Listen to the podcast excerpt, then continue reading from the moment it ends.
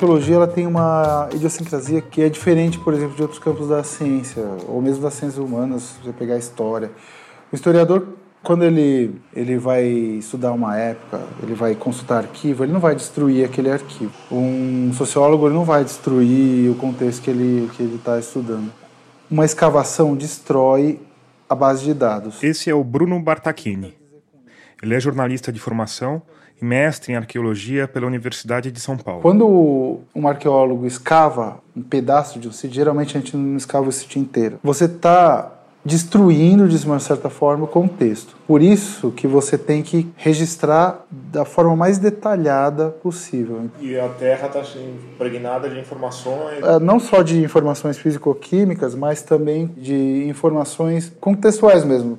O lugar onde foi achada a pedrinha X e a pedrinha Y, eles vão te dizer muita coisa. É, muitas vezes você, na, na própria escavação, você acaba destruindo pequenas coisas. E não é só a destruição do contexto que deve ser levada em conta na hora de decidir escavar ou não. Uma escavação que você escolhe fazer hoje, você está negando para arqueólogos do futuro, com mais equipamentos, mais técnica, que vão conseguir extrair mais informação. Não que você não vai poder estudar os objetos, que você não vai poder estudar os registros, mas aquilo que estava na Terra, você perde. Eu conheci o Bruno na faculdade de jornalismo, que a gente cursou junto há quase 20 anos. A gente estava havia um bom tempo sem se falar, mas desde que eu comecei a produzir o Escafandro, o meu ex-colega começou uma campanha para um episódio sobre a nova área de estudo dele, a arqueologia. Em geral, eram mensagens de texto com um elogio sobre o episódio mais recente seguidas por uma notícia sobre alguma nova escavação nos confins do país. Às vezes ele perguntava na lata: E aí, quando você vai fazer um podcast sobre arqueologia? Na última vez que isso aconteceu, eu respondi com uma provocação. Me dá uma pauta completa, uma boa história, com personagens cativantes, com drama, ação e mistério, que eu faço o episódio. Você já leu o livro do Reinaldo José Lopes? Ele perguntou. Eu não tinha lido, mas conhecia o Reinaldo da época em que trabalhei na Folha e sabia do que o Bruno estava falando. De um livro chamado 1499 O Brasil Antes de Cabral. No mesmo dia, eu comprei a edição digital e antes de terminar a introdução, já tinha percebido que a história realmente estava ali. Uma história de gigantescos animais pré-históricos, de cidades esquecidas sob a maior floresta do planeta, de um conjunto de povos exterminado por um apocalipse de germes. Uma história de destruição, de violência e de descaso que se estende até os dias de hoje, e que diz respeito a toda a nossa família humana, mas em especial ao ramo dessa família que vive num pedaço de terra arbitrariamente batizado de Brasil.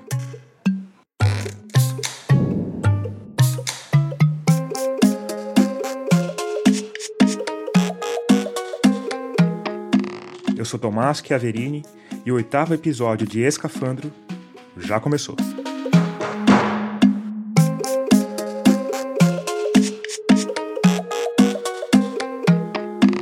O Reinaldo José Lopes mora em São Carlos, mas por sorte, na semana em que eu resolvi produzir esse episódio, ele veio a São Paulo para palestrar num evento chamado Pint of Science. Eu fui buscá-lo na rodoviária, a gente gravou uma entrevista nos estúdios da Rádio Escafandro. Depois, no começo da noite, eu o acompanhei na palestra que aconteceu na Taverna Medieval, um bar temático onde as pessoas usam chapéu de viking e os clientes são chamados de Milady e Milord. O Reinaldo, além de escritor e jornalista com foco em ciência, é especialista em J.R.R. Tolkien, o autor do Senhor dos Anéis. E isso o transformou numa espécie de popstar do mundo dos nerds. Escuta só a abertura da palestra dele, que foi sobre a ciência na Terra-média, falada na língua criada pelo escritor inglês, o Alto Élfico. Elen Zila Lumen Elfo, uma estrela brilha separada do nosso encontro. Bem-vindos. Boa noite a todos. Certo, agora vamos voltar algumas horas para nossa entrevista no bom, velho e conhecido português. A gente tem uma ideia de Amazônia e de Brasil, uhum. que tá os livros de história ainda, que a gente ainda ouve as pessoas falarem, que é bastante diferente do que você mostra, né? É uma coisa que acho que não está na cabeça de quase todo mundo, assim, mas está muito claro pela paleontologia, é como o Brasil, é, há pouquinho tempo do ponto de vista geológico, quase nada, né, que é 10, 12 mil anos, é diferente do, do de hoje. Se a gente olhasse, sei lá, para a região de Brasília ou para todo o cerrado ali, todo o grande miolão do Brasil que, que tem vegetação aberta, Era uma coisa muito mais parecida com as planícies lá da África, o Serengeti, sei lá, Tanzânia, do que com, com, com o Brasil de hoje, porque em vez de. Tudo bem, você já, você ainda, já tinha tamanduá e lobo-guará e essas coisas, mas você tinha cavalo nativo brasileiro, você tinha é, parente do elefante aqui, você tinha lhama correndo por aí, você tinha urso. O dente né? de sabre. Dente de sabre, Que você não é tinha. tigre, né? Que não, exatamente, que não é Tigre. tigre. Exatamente, que é, é um, é um ramo. É quase um felino, mas ele tá mais longe dos felinos atuais. Então, é- é- era um ambiente completamente diferente quando os primeiros seres humanos colocam os pés aqui. Preguiças gigantes que não ficavam em árvore, ficavam em terra, do tamanho de elefante africano, inclusive, né? Mas é, é um cenário completamente diferente e a gente não sabe também o que aconteceu nesse primeiro contato. Tem estudos sugerindo que a extinção teve um, teve um papel humano grande, a mudança climática estava acontecendo ao mesmo tempo, então é difícil de separar as variáveis. Porque a- a- nessa época a Terra era, era bem mais fria. É, no caso do Brasil, o efeito maior seria, seria ser mais seco é, e vegetação mais aberta. Que normalmente para esse bicho, para bicho grande, é melhor do que, do que vegetação fechada. Aí, é, provavelmente a mudança do clima e, e, e, a, e a caça. E talvez tenham interagido para mandar essa bicharada para casa do chapéu, basicamente. Isso foi quando, Renan? Fica mais ou menos entre 9 e 10 mil anos atrás para preguiça gigante e dente de sabre. E os homens chegaram aqui um, mais ou menos um pouquinho antes. Um pouquinho antes, ah, talvez, talvez 14, 15, estourando talvez 14, 15 mil anos atrás, talvez um pouquinho depois, 13, 12 mil anos atrás. Que é a idade da Luzia, uns 12 mil anos mais ou menos. Né? Então a Luzia talvez tenha topado com. Muito provavelmente ela conviveu com ao menos, ao menos alguns desses bichos, sim. A Luzia, talvez você se lembre, é considerado o crânio mais antigo das Américas, que foi encontrado numa gruta perto de Belo Horizonte, em Minas Gerais. Ela não é um indivíduo isolado, tem dezenas de esqueletos com características semelhantes que foram achados lá em Lagoa Santa. A Luzia e os companheiros dela são muito importantes para o nosso passado como civilização, porque eles têm ajudado os cientistas a entenderem como o Homo sapiens chegou no continente americano. Mas assim, tem essa coisa da morfologia craniana, né? Formato do crânio. Que lembra mais os grupos africanos, ou da Austrália, ou, ou da, eh, da Melanésia, né? O pessoal fala de morfologia australo-melanésia para definir essa cara que não é a cara padrão que a gente vê nos indígenas atuais. A ideia ah, clássica do grupo do Walter Neves, lá da O USP, Walter Neves é um biólogo e arqueólogo brasileiro que tem se dedicado a investigar a ocupação do continente americano. Ele foi um dos principais estudiosos da Luzia. Isso não quer dizer que, que a gente teve uma migração pelo Atlântico vindo da África, mas que você tinha uma população que veio pela Sibéria também, que teria feito aquele- trajeto tradicional, né? Sobe a Sibéria, passa o Estreito de Bering e vai descendo pelo continente até chegar aqui. Calma. Vamos começar um pouco antes. Tá, vamos lá, vamos lá. Nós humanos saímos da África. Originalmente somos todos africanos. Somos Somos todos africanos. Aí existe uma teoria de que a gente veio caminhando, saiu da África, foram se espalhando, e na época existia uma passagem que ligava o final da Rússia lá com. Com o Alasca. Alasca. Com o Alasca, porque a gente estava na era do gelo, então o nível do mar. Tinha muito gelo preso em geleira, então o nível do mar estava mais baixinho, então dava para passar a pé. E isso, isso é bem seguro, difícil de duvidar, de duvidar disso. Então, Ainda há uma série de divergências entre os cientistas sobre como foi essa caminhada lá do norte, no Alasca, para toda a América. Não existe consenso ainda sobre onde esse pessoal parou mais tempo, como eles se dividiram e como foram tendo suas feições formadas pela adaptação a cada ambiente. Existe uma teoria, por exemplo, de que os olhos ligeiramente puxados dos indígenas brasileiros têm a ver com uma temporada na Sibéria. O formato das pálpebras seria uma resposta da seleção natural ao vento e às nevascas.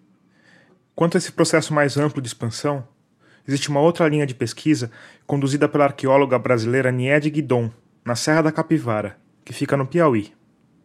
Ela encontrou artefatos que podem ter sido feitos pelo homem e que datam de mais de 30 mil anos atrás. Só que a Niede não achou nenhum esqueleto humano. Então, os estudos dela precisam ser mais aprofundados para que se crie uma outra explicação de como foi a nossa chegada nas Américas. Bom, aí tem a questão da- do crescimento dessa população, né? Exatamente, se, se espalha pelo território todo. E aí tem, tem uma questão que aconteceu no mundo todo, e aqui aconteceu também de maneiras um pouco diferentes, que é com esse crescimento populacional, como é que os caras vão usar os recursos é, ambientais mais intensamente. E aí você vê que ao menos algumas regiões, em especial o que a gente chamaria hoje de Rondônia, Acre, a região da Bolívia vizinha, acabam sendo regiões que viram centros de domesticação de plantas mesmo, né? Uh, coisas como a, a, mandioca, o amendoim, é, o próprio cacau, começam a ser manejadas intensamente pelo homem nessa região e você começa a ter um embrião de uma revolução agrícola mesmo no sudoeste da Amazônia. Mas também muito manejo de árvore frutífera. Você modifica a floresta, ela fica mais útil para o uso humano, mas não é a mesma coisa que você derrubar tudo e, e plant, fazer só uma plantação em cima. É, é uma floresta que o pessoal chama de antropizada ou antropogênica, né? Uma floresta que foi moldada pela ação humana de uma forma mais sutil do que a lavoura tradicional.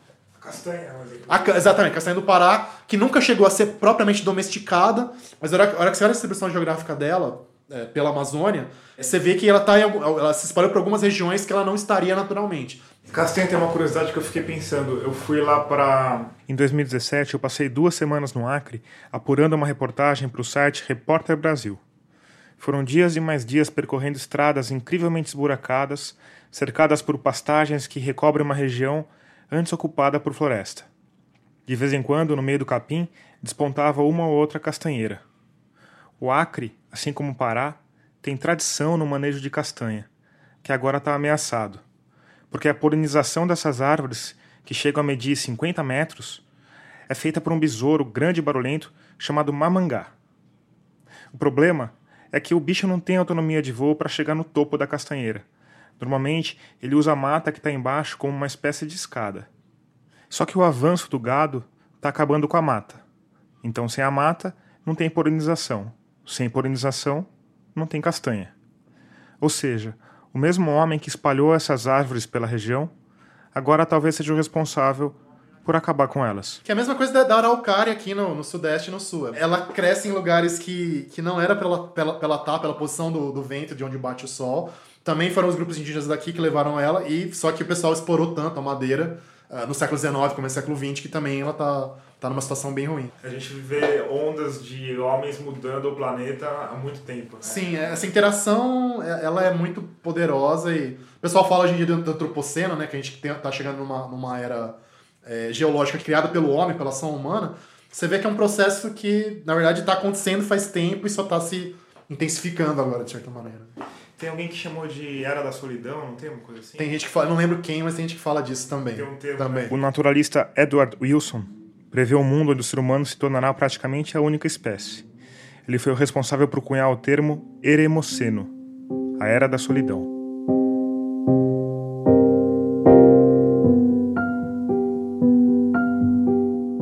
Essa interação com o ambiente foi se tornando mais intensa, as plantas foram sendo cada vez mais compreendidas e domesticadas, até serem completamente controladas, num conjunto de técnicas que hoje a gente conhece como agricultura.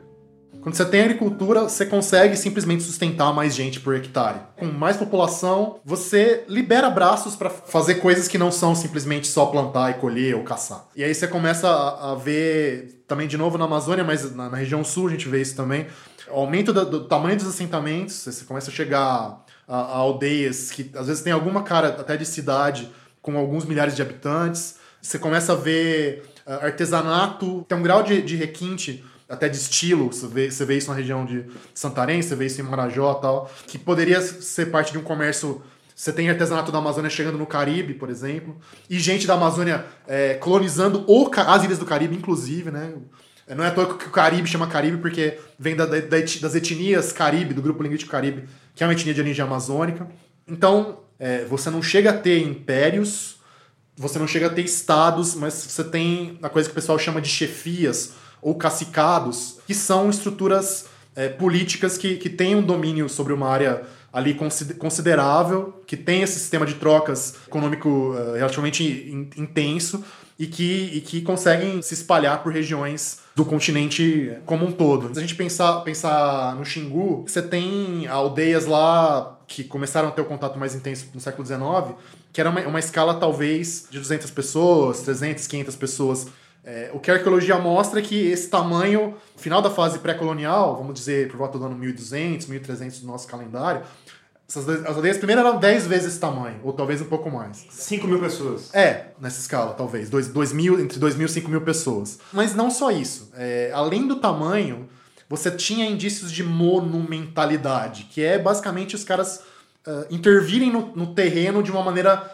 mais intensa, aparentemente, para mostrar para vizinhos, para inimigos, ó, a gente tá aqui, a gente manda e esse, é o, esse aqui é o nosso poderio. Por exemplo, estradas que tinham, às vezes, 50 metros de largura, seguindo por vários quilômetros de, de extensão, com acostamento, com pequenas pontes, com rotatórias. Eu costumo brincar que eu, era um pouco o rodoanel da Amazônia, assim. 50 metros de largura é um negócio tipo a bandeirante. É, é grande, não é, não é um negócio desprezível. Não é um negócio desprezível. E parecia que tinha o que o pessoal chama de hierarquia regional. Então você tem um centro grandão, fodão, que seria essa, essa aldeia de 5 mil habitantes, com um sistema de estradas muito grande. Então você tem um eixo norte-sul, um eixo leste-oeste, vários eixos secundários. Aí, um pouquinho para lá, você tem uma aldeia de, digamos, de médio porte, talvez estaria subordinada a essa maior zona. Aí você anda um pouquinho para o leste ou para o oeste, você tem uma, uma aldeia menor ainda, que seria um centro terciário, uma coisa mais subordinada ali e tal.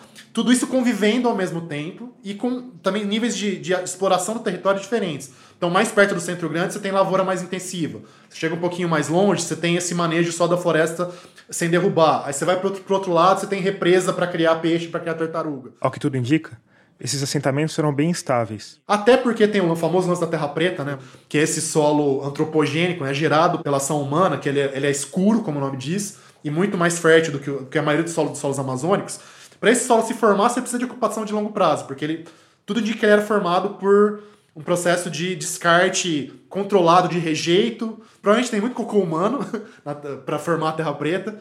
E também queima controlada de madeira condições de baixo oxigênio, e aquilo vira um carvão que incorpora matéria orgânica no solo, enriquece o solo. É uma terra que, em boa parte, fez com que a Amazônia se tornasse mais fértil em algumas uhum. regiões, uhum. e hoje em dia tem gente tentando replicar ela na, na Embrapa. Na Embrapa, em outros lugares, fora do Brasil também, tem muita... E até hoje o pessoal de Santarém vende isso para planta ornamental em casa tal, então é, uma... é realmente duradouro a fertilidade que os caras conseguiram botar no negócio. E ninguém conseguiu fazer essa terra até hoje. Então, tem gente chegando perto, mas replicar 100% que eu saiba não. Porque tem uma outra, um outro detalhe, que é essa questão da captura de carbono, né? Isso, Porque isso. essa queima lenta faz com que o carbono continue no solo, né? Exatamente, ele não vai para a atmosfera, portanto não, não, não, não, não ajuda a esquentar a terra também.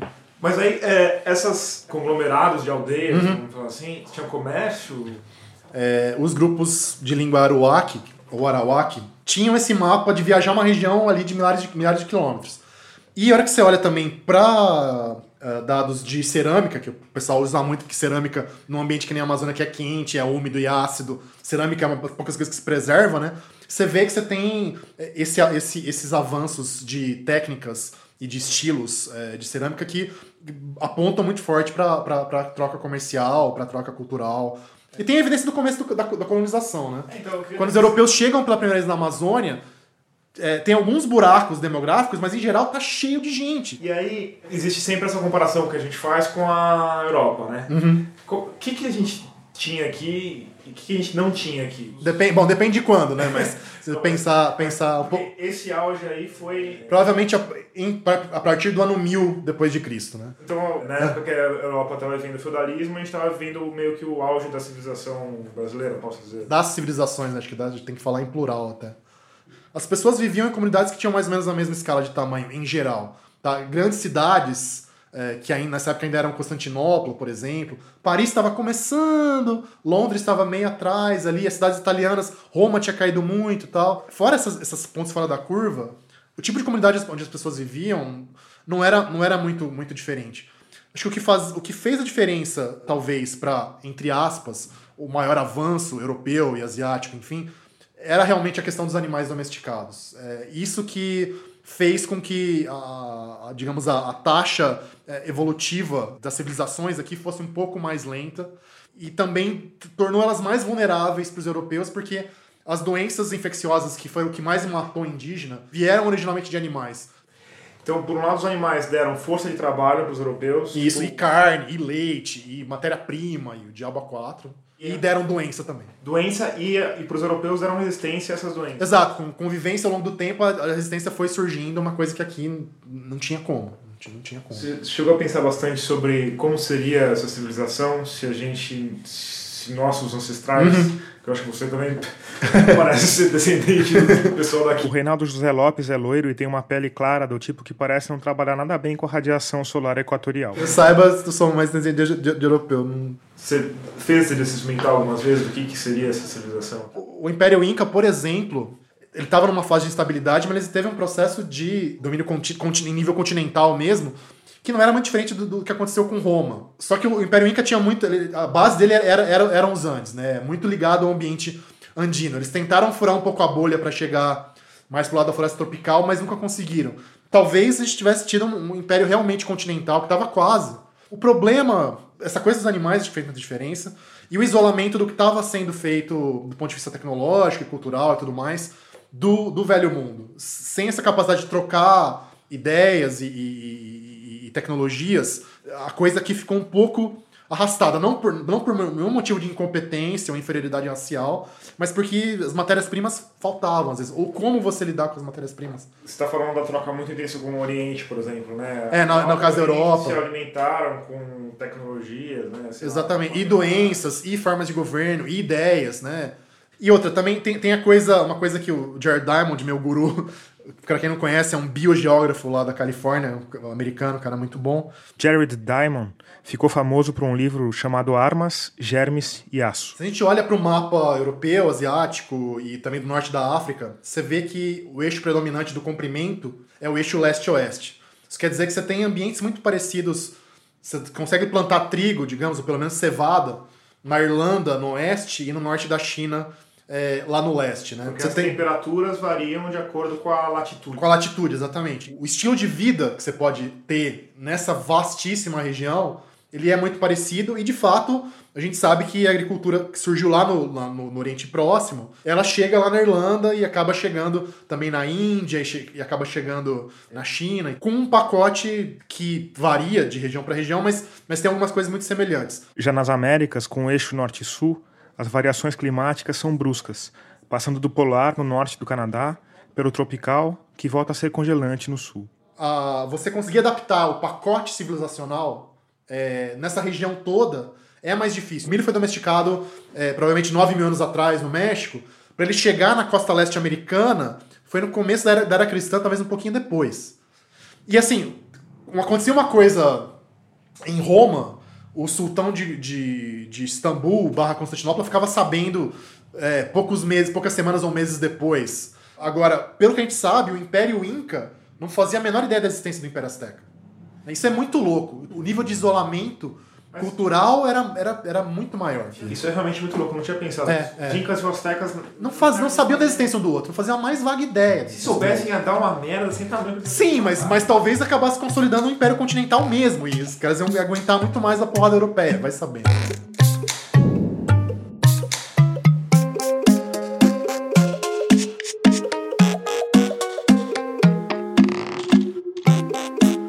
Termina aqui primeiro bloco do oitavo episódio de Escafandro. E agora é aquela hora que a gente fala sobre como sua ajuda é importante para o nosso trabalho crescer e se multiplicar, feito o Homo sapiens nas savanas. Essa ajuda pode vir de duas formas. Se você gosta do podcast, segue a gente nas redes sociais, curte e compartilha as nossas postagens, faz propaganda para os amigos. Mas o melhor mesmo é ajudar com uma contribuição ou uma assinatura, que é basicamente uma contribuição mensal. Para fazer isso, é só ir lá em radioscafandro.com e clicar na aba Apoie.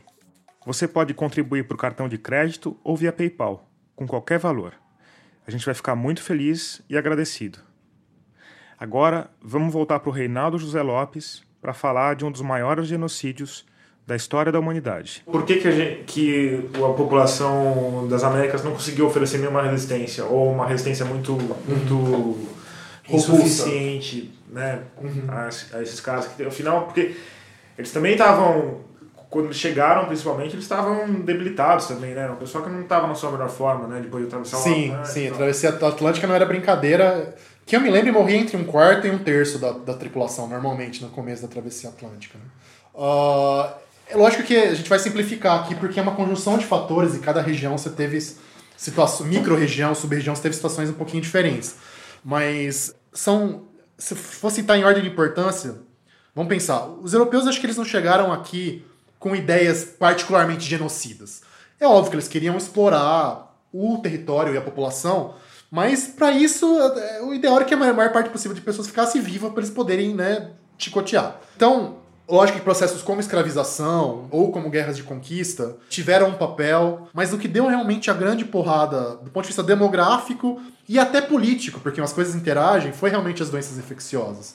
Porque não tendo essa defesa imunológica que os europeus tinham, o que acontece é que morre todo mundo de uma vez. Todos os adultos, todas as crianças, todos os velhos, pegando o negócio, não matava todo mundo, mas a, a porrada que se dá nos alicerces do, do, sociais mesmo do grupo é muito, é muito maior. Chacoalha muito. É, e, de novo, pegando o exemplo dos Incas, os europeus é, chegaram ali no próprio Império, o grupo do Francisco Pizarro, quando está acontecendo uma guerra civil causada pela morte do imperador que tinha pegado varíola, que chegou no Peru antes dos próprios europeus. Tinha sido transmitido lá no Panamá, nesse telefone sem fio epidemiológico foi passando das populações do, do istmo do Panamá até chegar no Peru. Então, sem que antes que eles vissem o primeiro europeus, os incas já estavam morrendo é, de varíola. Isso provavelmente aconteceu no Brasil também. É difícil de conceber isso, né? Porque a gente pensa na, no, sei lá, no ebola, né? Vê o seu mundo cair. Exa exatamente. Em, pou, em pouco tempo, em pouco tempo. Né? Tem coisas que também são importantes, mas acho que não nessa escala, mas tem que mencionar cavalo, né? Cavalo era o tanque do, do, do mundo medieval e antigo e, do, e, renascentista, né? E armas de metal, que é uma coisa que a gente realmente não tinha. Os incas já trabalhavam os metais, mas não trabalhavam ferro, né? Uma espada de ferro contra armaduras que os incas usavam armaduras, mas eram armaduras de algodão acolchoado. Não, não tem comparação. Hã? E polvo. Era mais efeito moral, talvez. Porque é... era um tiro, na época era um tiro e uma corrida, né? Exatamente. Muito trabalhoso e pouco eficiente e começa a fazer diferença mesmo do século XVIII, XIX para frente, mas antes disso é mais o efeito moral do negócio mesmo. E organização estatal, né? Isso, tudo bem, os incas e astecas e outros grupos tinham, mas no Brasil você não tinha estados mesmo, e estado envolve imposto cobrado diuturnamente, organização burocrática clara, hierarquia clara, financiamento de banqueiro. Então, tudo bem, a primeira onda de caravela matou todo mundo, comeram um bispo sardinha lá no, no Nordeste, mas sempre vai ter um outro bispo para ser mandado do Atlântico para cá. E água mole em pedra dura,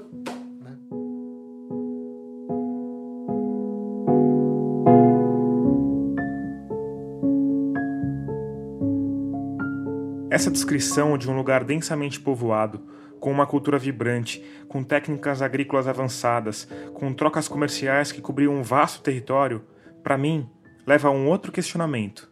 Por que essa não é a história oficial? Por que a gente fala tão pouco desses povos e vive fascinado, sei lá, pelo mundo medieval europeu? Você acha que essa história que a gente aprende tem a ver com falta de dado, ou tem a ver com uma, uma tentativa dos, da hegemonia europeia de contar a história dessa forma, ou as duas coisas? É, as duas as coisas interagem, não, não tem jeito. Por um lado, tem, tem muita má vontade, tem muito preconceito. Por outro lado, falta, faltava também um pouco os óculos certos, né? Você não adianta você ter o dado e não saber metodologicamente como enxergar o negócio. A gente não tinha. Você precisa de análise de isótopo químico, você precisa de capacidade de datação precisa. Então, tinham os loucos lá no século XIX, durante o Brasil Império, tentando fazer investigação arqueológica, mas eles viam pintura rupestre e já falavam que é, foram os fenícios, porque eles não concebiam que os índios tivessem feito aquilo. Então as coisas inevitavelmente interagem, não tem jeito. O tipo de padrão de identidade que se associou com o Império, a família real era europeia, né? O Pedro II tinha olhos azuis, ele se interessava pelo por arqueologia, por linguística, mas ele era um cara de olhos claros, assim, né? Esse é o Eduardo Góes Neves. Partes da elite do Brasil, desde o século XIX, elas construíram uma visão de identidade para o nosso país que é muito, que está muito mais inspirada numa, numa perspectiva que era europeia do que propriamente brasileira ou latino-americana. Ele é doutor em arqueologia pela Indiana University, é professor do Museu de Arqueologia e Etnologia da Universidade de São Paulo e um dos maiores especialistas em arqueologia amazônica do mundo. A gente conversou no saguão do prédio de História e Geografia da USP. Existe um certo pessimismo que, que, que reaparece periodicamente aqui no Brasil com relação ao nosso, nosso futuro, à nossa capacidade né, de ter um futuro interessante. Parte desse, desse, desse pessimismo está amarrado ao que eu chamaria aqui de uma espécie de racismo ambiental, né, uma, uma visão negativa sobre a nossa condição tropical, uma, uma visão muito negativa sobre o fato de que nós somos um país miscigenado, misturado, que tem um componente africano e indígena muito forte também. Então a arqueologia tem, ela se ressente um pouco, essa, essa visão sobre o nosso passado se ressente um pouco disso. Ao mesmo tempo, a gente não tem aqui no Brasil nada que se compare em termos de impacto visual, como que a gente vê, por exemplo, na, no, no, Peru, na, na, Bolívia. São monumentos de pedra, né? alguns deles são, vou até usar um pleonasmo, incorrer um pleonasmo, que são monumentais, mas também o Peru é um deserto, no litoral do Peru é todo um deserto, então é muito comum você estar andando naquelas regiões desérticas e ver aquelas coisas imensas que são aqueles monumentos. Aqui no Brasil a gente não tem grandes estruturas de pedra, por exemplo. Lá na Amazônia onde eu trabalho, a gente está encontrando cada vez mais evidências de estruturas que a gente poderia chamar até de monumentais, mas elas foram construídas com terra. E algumas delas estavam cobertas por floresta até algum tempo atrás. Então a própria, a própria identificação dessas estruturas como sendo resultado da autoria dos povos indígenas é uma coisa que é muito recente também. Por Eduardo Neves, essa visão, vamos dizer, eurocêntrica do mundo não prejudica só a nossa capacidade de enxergar e entender essas estruturas gigantescas que estão sendo descobertas embaixo da floresta prejudica a nossa capacidade de enxergar e entender a floresta em si, e, consequentemente, a relação que os humanos que viveram aqui antes da gente tinham com ela. É um tipo de colonialismo interno que tem vários níveis, que vai se reproduzindo em níveis diferentes dentro aqui do próprio Brasil.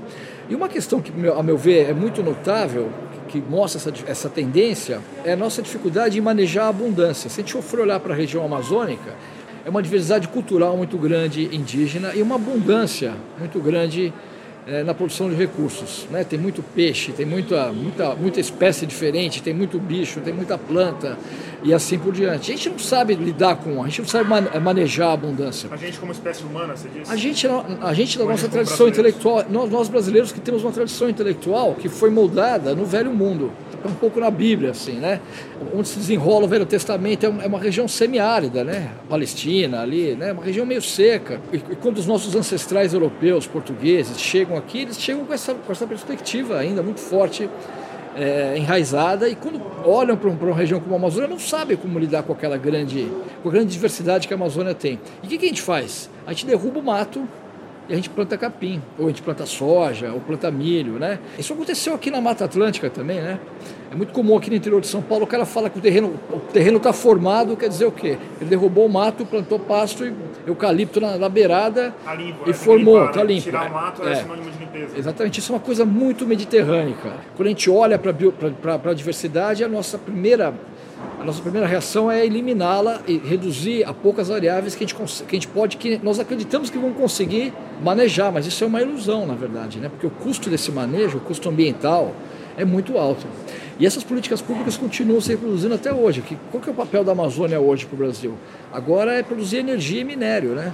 E um pouco de, né, de, de monocultura também, né? Então você pega rios maravilhosos, como o Xingu, como Madeira, você vai lá, barra para fazer alumínio, quer dizer, basicamente é, é, o mesmo modelo desde o século XVI, é, é, é produzir material bruto para exportação, depois a gente importa de novo esse material que ele, como ele é ele beneficiado. E esse processo todo tem uma relação prática com a arqueologia que tem duas faces, né? O avanço sobre a floresta revela uma série de estruturas, Sim. mas ao mesmo tempo destrói essas estruturas. Sim. Né? Como é que você vê essa, essa relação? Assim? Então, isso de fato é uma relação muito complicada, porque, por exemplo, a arqueologia cresceu muito no Brasil. Boa parte desse crescimento se deve ao quê? Ao que a gente chama de arqueologia de contrato, ou arqueologia preventiva, que é a arqueologia que está ligada aos grandes, aos grandes empreendimentos. Um outro nome que se utiliza bastante, que a gente vai usar mais para frente, é arqueologia de salvamento. Eu mesmo já fiz consultoria para alguns desses projetos também. O que é interessante, né? Projetos como Belo Monte, as usinas do Tapajós dividiram muito a comunidade arqueológica, entre os que apoiavam a participação de arqueólogos nesses projetos e os que não apoiavam. Eu acho que é importante que nós tenhamos uma legislação tão boa quanto a que a gente ainda tem, que pode desaparecer, mas ao mesmo tempo não se pode negar que a arqueologia, implícita ou explicitamente, foi cúmplice de algumas atividades apoiadas pelo Estado brasileiro nos últimos anos que tiveram um impacto ambiental muito grande e um impacto social muito grande também. Mas ao mesmo tempo os arqueólogos que estão envolvidos dizem alguém tem que fazer. E é melhor que exista uma lei do que, no, do que, que não existe. Então não existe uma solução fácil para isso. Mas ao mesmo tempo, o que está acontecendo agora? A gente está correndo risco de perder totalmente qualquer tipo de legislação. Isso me faz pensar e fazer um pouco de uma autocrítica também, porque ficar sem legislação nenhuma, é pior ainda. para quem não, não, não, sabe como é que é esse processo, sei lá, vão construir uma, uma barragem, por exemplo, como Sim. a Belo Monte. Sim. Aí vão escavar no solo amazônico. Aí eles têm que contratar uma equipe multidisciplinar para fazer uma série de estudos. Você pode explicar assim, rapidamente como é que funciona isso e onde que entra a arqueologia? Então, a arqueologia faz parte de, de, atividades de avaliação de impacto ambiental. Qualquer grande obra tem que ser precedida de, de, de trabalhos de avaliação de impacto ambiental. Os grandes projetos, não só na Amazônia, aqui em São Paulo, Rodoanel, Qualquer lugar. Qualquer não é lugar, não é só na Amazônia, tem que ser precedido, porque o patrimônio arqueológico é um patrimônio que é protegido pela Constituição de 88, que determina que o patrimônio arqueológico, patrimônio arqueológico é composto de bens que são bens da União e tem que ser protegidos da sua destruição. Quantos por cento se diria? Do quê? Da, da, da, arqueologia que é feita no Brasil era uma, pode ser considerada arqueologia de contrato? Ah, eu diria para você que mais de 90%, certamente, mas eu acho que até mais do que isso entre 90% e 95%. Basicamente, quem faz arqueologia acadêmica hoje está nas universidades públicas, por enquanto, por enquanto mas nem, e nem todas. Porque aqui em São Paulo a gente tem a FAPESP ainda, que é uma fundação né, que, que, é, que é muito generosa, rigorosa, mas generosa também, e tem apoiado as pesquisas de alguns de nós. Mas fora de São Paulo, às vezes nossos colegas que estão em outros lugares eles acabam tendo que recorrer a esse tipo de, de atividade para fazer pesquisa arqueológica. Mas antes que a gente for olhar o que aconteceu no Brasil, em 94, o IFAM concedeu sete portarias de pesquisa o ano inteiro, autorizando pesquisas arqueológicas. IFAM é o Instituto do Patrimônio Histórico e Artístico Nacional, hoje vinculado ao Ministério da Cidadania.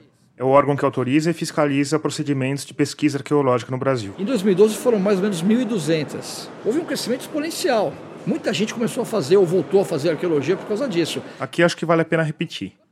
As autorizações de pesquisa arqueológica subiram de 7 em 94 para cerca de 1.200 em 2012. E boa parte disso está ligado com a arqueologia de contrato ou de salvamento. E aí a gente tem, tem uma, uma série de obras acontecendo na Amazônia, né, todas essas obras têm esse processo de levantamento do que existe lá. Então se descobre, e aí depois uma parte disso é retirado, Sim. e salvo e uma Sim. parte se perde? Eu, posso falar experiência própria. Eu trabalhei em dois grandes projetos na Amazônia. Um deles eu trabalhei projeto de um gasoduto que foi construído né, lá no Amazonas entre Urucu e Manaus que minha equipe na época, a gente resolveu pegar esse trabalho porque a gente achava que ninguém conhecia melhor a arqueologia daquele local como a gente. Foi uma experiência interessante com a Petrobras e a gente conseguiu criar. A Universidade Federal do Amazonas tem hoje um laboratório de arqueologia, que é um dos melhores do Brasil, que foi criado com recursos advindos do contrato que foi feito entre a, entre a Petrobras e a USP. O que aconteceu nesse caso? A gente percorreu a área que ia ser impactada, decidimos os, identificamos os sítios e decidimos nas estratégias de escavação para recuperar esse material que hoje está guardado lá em Manaus. Porque a questão é a seguinte, não se vai parar o avanço da Amazônia por causa de urnas funerárias. Muito difícil. Quando eu trabalhei com a Petrobras, por exemplo, nesse gasoduto, eles alteraram alteraram, alteraram o traçado, porque eu já sabia de como eu trabalhava naquela região. E qual foi a minha proposta? É melhor vocês desviarem desde o começo. Quer dizer, eu acho que parar uma obra é muito difícil modificar o, desenho de uma obra, e conheço algumas histórias onde, isso já aconteceu. Agora, o que é interessante? Esse, esse rito era mais ou menos respeitado na época do Lula e da Dilma. Agora, ninguém sabe o que vai acontecer. Então a gente vai ter saudades. É, eu acho, apesar dos problemas que havia naquela época, eu, eu temo que a gente sinta saudades do, do que acontecia 10 anos atrás aqui no Brasil. Eu já estou sentindo, na verdade.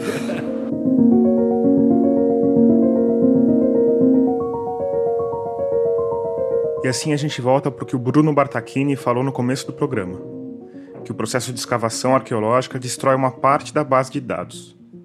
Porque no caso da Amazônia, onde as grandes obras se multiplicam, a possibilidade de não escavar não existe. A arqueologia de salvamento, em princípio, é não ideal. Ela pode ser bem feita, mas em princípio é não ideal. Esse é o Bruno Bartachini de volta. Porque se você quer preservar o contexto, você não pode fazer arqueologia de salvamento e depois inundar aquilo. Acabou o contexto. Antes de a gente continuar, eu preciso colocar uma nota de rodapé aqui. O Bruno, apesar de ter insistido para eu fazer esse episódio sobre arqueologia, não quis de jeito nenhum ser um dos entrevistados.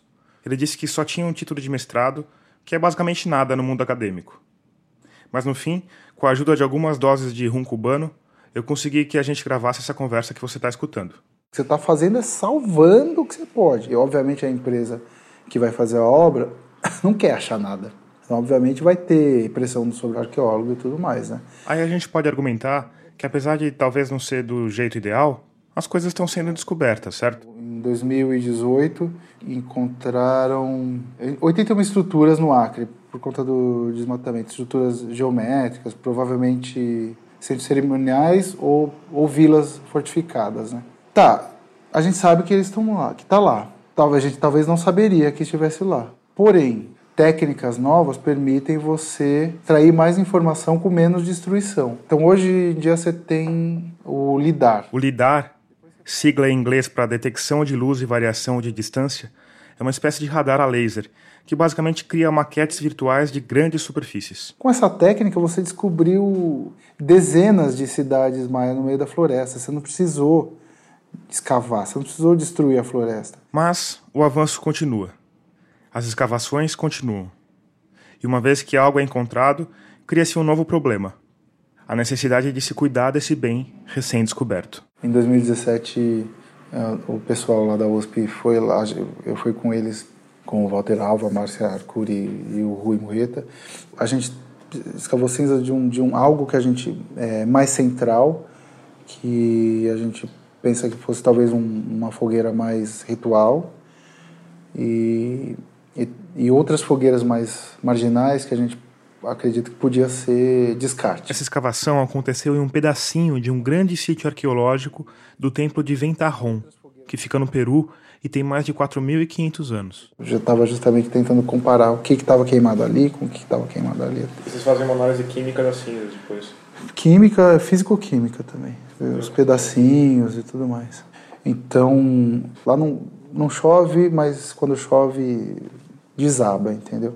Que é o problema do El Ninho, né? Então eles puseram um telhado para preservar o, o templo. Mas o templo era feito do quê? O templo é feito, os templos da Costa Norte, eles são feitos de, de adobe, de, de um tipo de adobe. De, que é tipo uma... Uma terra batida. E a terra também não é só terra, às vezes tem palha, ela não, ela tem uma mistura lá. O problema que já começou é que eu acho que esse telhado era de plástico, algum tipo de, de poliuretano, polietileno inflamável. Mas mais ainda, é, o que você tem lá do lado é uma plantação de cana, mas é bem perto, é tipo coisa de, sei lá, 20 metros. Que, assim, cara, eu não preciso ser especialista para saber que uma hora isso vai dar merda. Ainda mais lá que chega a fazer 40 graus, é, é cotidiano, assim, entendeu? E aí o que aconteceu foi que um dia estavam queimando a cana que, e pegou fogo nessa parte de plástico do telhado. Imagina o, o plástico derretido em cima do templo, né? Como que você vai arrancar esse plástico? Ainda mais uma estrutura que é de terra. Ainda mais uma estrutura que tem mural pintado, entendeu? Super delicado. Ou seja, o negócio aconteceu porque alguém da, do governo chegou e não, não podia falar: ah, opa, isso é uma, é uma material inflamável, vou gastar tipo, o dobro para fazer um material não inflamável. Assim, alguém não tomou essa precaução mínima. E, por outro lado, o, o próprio governo e, ou, e o, o pessoal da, da, da empresa de cana não pode deixar de plantar em uma área de, de 30 metros. Ou seja, não vale nada, entendeu? Num, num contexto maior, essa, esse templo, esse templo ele vale muito, só que na hora do, de, de bater o caixa lá, o governo não vai dar um real a mais para fazer uma estrutura um pouquinho melhor. E, e o governo é muito fraco para forçar o cara da cana a não plantar lá. E aí o cara da cana também não vai plantar, gastar um centímetro da terra dele para preservar o negócio, que é basicamente um dos templos mais antigos das Américas e o mural mais antigo da América. Assim. Então ninguém quer gastar nada. Basicamente é isso. Então quando você tira, é quase como um pequeno príncipe. Tu és responsável pela pelo sítio que escavas, sabe? O que tu cativa. É, exatamente. Então assim, uma vez que você escavou esse sítio, algumas, algumas vezes você até escolhe por enterrar novamente, né? Mas uma vez que você escavou aquele contexto, você tem que cuidar daquele contexto. É bem provável que essa história do incêndio no templo tenha feito você lembrar de uma outra, que aconteceu bem mais perto da gente. Mesmo depois meses de, de buscas, ainda havia uma quantidade muito impressionante de escombros, de detritos, de, enfim, um panorama caótico, um pandemônio. Esse é o repórter da revista Piauí, Bernardo Esteves. Ele é especialista em cobertura de ciência e foi o primeiro jornalista a entrar no Museu Nacional depois do incêndio que consumiu o prédio em setembro de 2018. Não foi fácil falar com Bernardo. A gente teve que reagendar a conversa umas três vezes. No fim, quando a gente finalmente conseguiu falar por Skype, ele explicou o motivo da correria. estava fechando uma matéria de capa sobre o desmonte das políticas ambientais promovido pelo governo Bolsonaro. Cada vez que ele dava o texto por encerrado, uma nova maldadezinha aparecia e lá ia o Bernardo mudar o texto pela enésima vez. Mas mesmo assim ele conseguiu um tempinho para fazer a gentileza de contar para gente como ficou o Museu Nacional depois do incêndio. É, eu entrei por uma estrada lateral já na sala que eu acessei em primeiro lugar já tinha uma pilha alta de quase um metro de, de detrito de construção e restos de material de escritório, enfim, que mostram o tipo de atividade que tinha ali. Né? Esse espaço por onde eu entrei era um, era um gabinete de três professores, então assim, ali tinha restos de, de atividade de escritório. Né? Mas mesmo depois eu pude é, trafegar por várias salas e muitas delas estavam altas ainda de altas quando eu digo sempre nessa altura de meio metro a um metro de, de pilhas de é, restos de alvenaria e, e, cinzas enfim destroços de toda a natureza. Era um, um cenário de terra arrasada um cenário de pós-apocalíptico uma cena pós-apocalíptica que, que, que, que a gente via. Fiquei muito impactado porque eu, como é, é, jornalista de ciência, eu tive ali inúmeras vezes antes. E então a cena de ver aquilo é, é, é totalmente destruído, né? Você via, você olhava para cima em muitos lugares, o teto tinha cedido, né? Os três andares tinham colapsado. Então, em alguns trechos do, do edifício, você podia olhar para cima e, enfim, ver os três andares, ver portas abertas para o vazio, janelas abertas para o vazio. E e ali, naquele dia, eu pude acompanhar o trabalho de resgate de algumas de um corredor do, do, do setor de antropologia do museu, em que estavam sendo resgatadas é, peças de cerâmica indígena. E, e, como é que é, como é que foi? Se imagino que se isso impactou você, que tudo bem, você tem uma relação super próxima com a ciência, mas tem gente que a vida, o trabalho de uma vida estava lá, né? Como é que foi o impacto desse incêndio nos pesquisadores com quem você conversou? Assim? ah, foi é, avassalador, né? E isso, quer dizer, aí assim, eu, eu escrevi a respeito em duas ocasiões muito distintas, né? No, logo na sequência do incêndio, eu preparei junto com meu colega Roberto Caes uma reportagem de fôlego que saiu na Piauí dali a um mês, né, na edição de outubro. E aí nesse momento, sim, a gente a, a gente conversou com muitos pesquisadores do museu, eles estavam todos muitíssimo abalados. Era aquela aquele sentimento assim trauma intenso, muitos choraram, é, é, muitos estavam sem rumo, uma sensação meio de sem saber o que, é, que, seria da vida, o que seria da pesquisa, da carreira.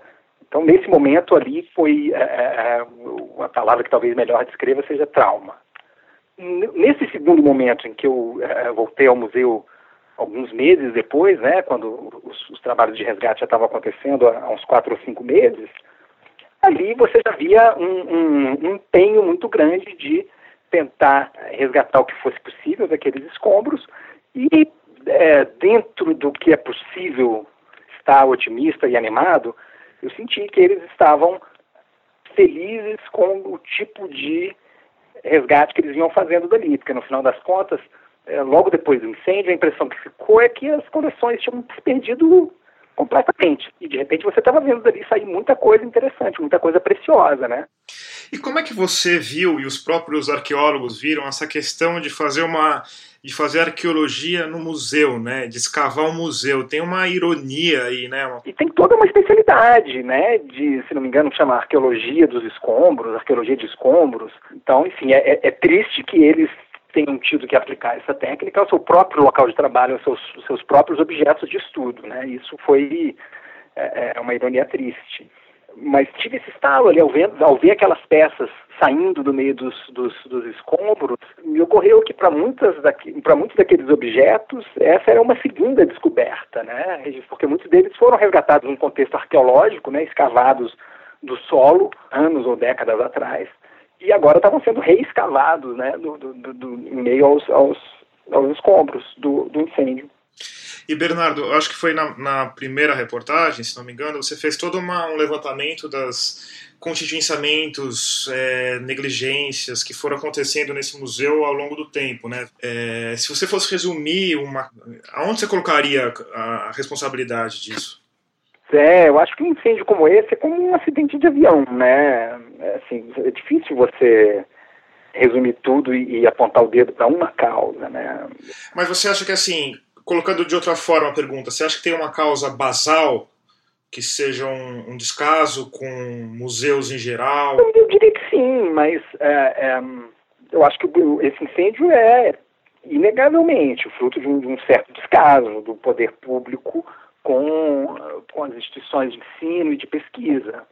Mas, mas não só. É, você tem outras pequenas causas que, enfim, que vão se juntando. Mas, assim, essa é uma, você dizer, ó, o, quem causou o, o, incêndio do Museu Nacional foi o descaso do poder público, não está errada essa frase, mas ela não está completa, entendeu? Outras causas concorrem para que, que depois um, um, a perícia constatou que foi um, uma, um curto-circuito de ar-condicionado, não foi isso? É, pelo, pelo que eu sei foi isso, um curto-circuito no ar-condicionado. Mas aí é isso, se as historias tivessem sido feitas, se mais professores e, e funcionários tivessem assistido aos treinamentos de incêndio, se houvesse água nos hidrantes, se as coleções não tivessem todas ali, se você tem uma enumeração de CIS que teriam trazido um resultado muito diferente para esse incêndio. Eu sou um cara, apesar de tudo, sou um cara otimista. Não deveria ser. Objetivamente, se eu olho para o mundo, não só para o Brasil, eu não vejo nenhuma razão para ser otimista, mas eu tenho três filhos. Eduardo Neves, outra vez. Eu, eu, existe uma coisa que é talvez irracional dentro de mim que, que, me, que me faz ser, pelo menos um pouco otimista, né? Mas eu, eu, eu ainda acho que um dia a gente vai olhar para trás para o que aconteceu no Brasil nesses anos que a gente está vivendo agora, a gente vai olhar para o incêndio do Museu Nacional, ele vai ser um símbolo de uma época, de uma época muito triste. Vai ser mais ou menos como o incêndio do Reichstag, do parlamento alemão, em 1933. É um símbolo da, daquele, nesse caso específico da ascensão do nazismo. Espero que a gente não chegue tão longe assim. Mas ele. ele... Não está parecendo muito otimista essa sua. Então, mas assim, mas eu acho que vai ter um futuro, pelo menos, que a gente vai poder olhar para trás e. Né? Eu, eu... O seu otimismo está em existir um futuro. Exatamente, não, exatamente. É um otimismo temperado. Eu acho que vai existir um, acho que ainda vai existir um futuro. E eu acho que se, se a gente tiver mesmo esse futuro, qualquer que seja ele, a gente vai olhar para trás e ver esse incêndio do Museu Nacional, no caso aqui específico do Brasil, como símbolo de uma época de descaso, né? É, é, ele representa de uma maneira muito muito, muito viva, né? Esse descaso e, e, com o qual a, a ciência, o nosso passado foram tratados aqui no Brasil. É, eu vejo essa questão, sei lá, de uma forma mais didática assim. A humanidade é uma família, certo? Todo mundo é parente de todo mundo. Então imagina que você tem aquele seu primo lá de segundo grau e você não sabe nada do, do, do seu bisavô. Bruno Bartachini de volta. Aí você descobre que você tem documentos do seu bisavô, fotos do seu bisavô na casa daquele seu primo. O seu primo, ele ele tá pouco se fudendo para a história da sua família. As coisas estão lá no, na garagem dele, mas ele quer pôr o carro dele. Então ele tira toda a história da sua família, as fotos do seu bisavô, com a sua bisavó lá. Ele tira tudo isso e deixa ao relento. Basicamente é isso que o, que o governo e os empresários sem consciência fazem. A história é de todo mundo, mas quem está com, com a faca e o queijo na mão são eles. E eles, na grande maioria, não estão ligando. Como não, não ligaram para o Museu Nacional, né? Mas aí você viaja para a Europa e vê que todo mundo tem a foto e o documento do, do bisavô e fala: nossa, que país civilizado, eles têm documento e foto, eles conhecem as origens deles. Sendo que a sua está lá no, no relento. E às vezes você até usa uns papelzinhos de documento para acender fogueira. Arqueologia e história, elas produzem imaginário. A gente tem o imaginário da cultura europeia, por uma série de razões. A, no, a luta da arqueologia brasileira ou de qualquer país colonizado é de pegar aquele lugar criar uma narrativa e construir imaginário, que é um imaginário que merece ser pensado e vivido por toda a população daquele país. É uma luta constante, porque quando você tem governos mais benevolentes e, e, e governos, digamos, que não conseguem enxergar um palmo na frente da, do nariz. Então, qual, qual é a força de todos os arqueólogos do mundo frente a, a um governo federal e um economista de Chicago Boy? Zero, né, cara? Assim, não vou dizer zero, talvez 0,1.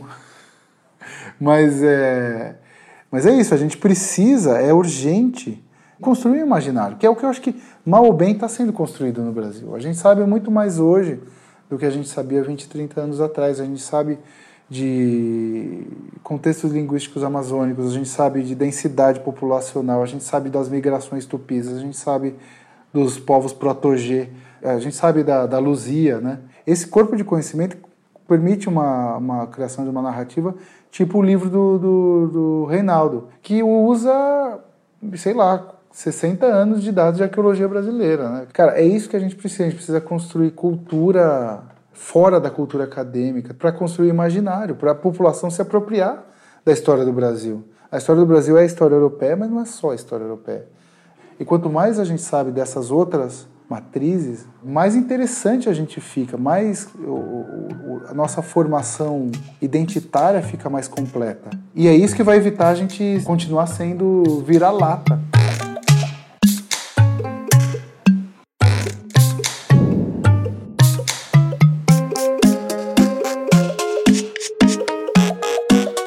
Termina aqui o oitavo episódio de Escafandro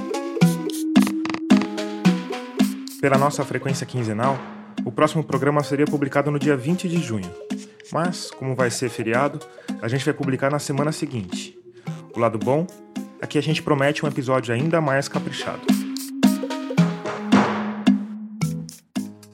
A trilha sonora original do nosso programa é composta pelo Paulo Gama. A mixagem de som é do Vitor Coroa. Eu sou Tomás Chiaverini e concebi produzi e editei esse podcast.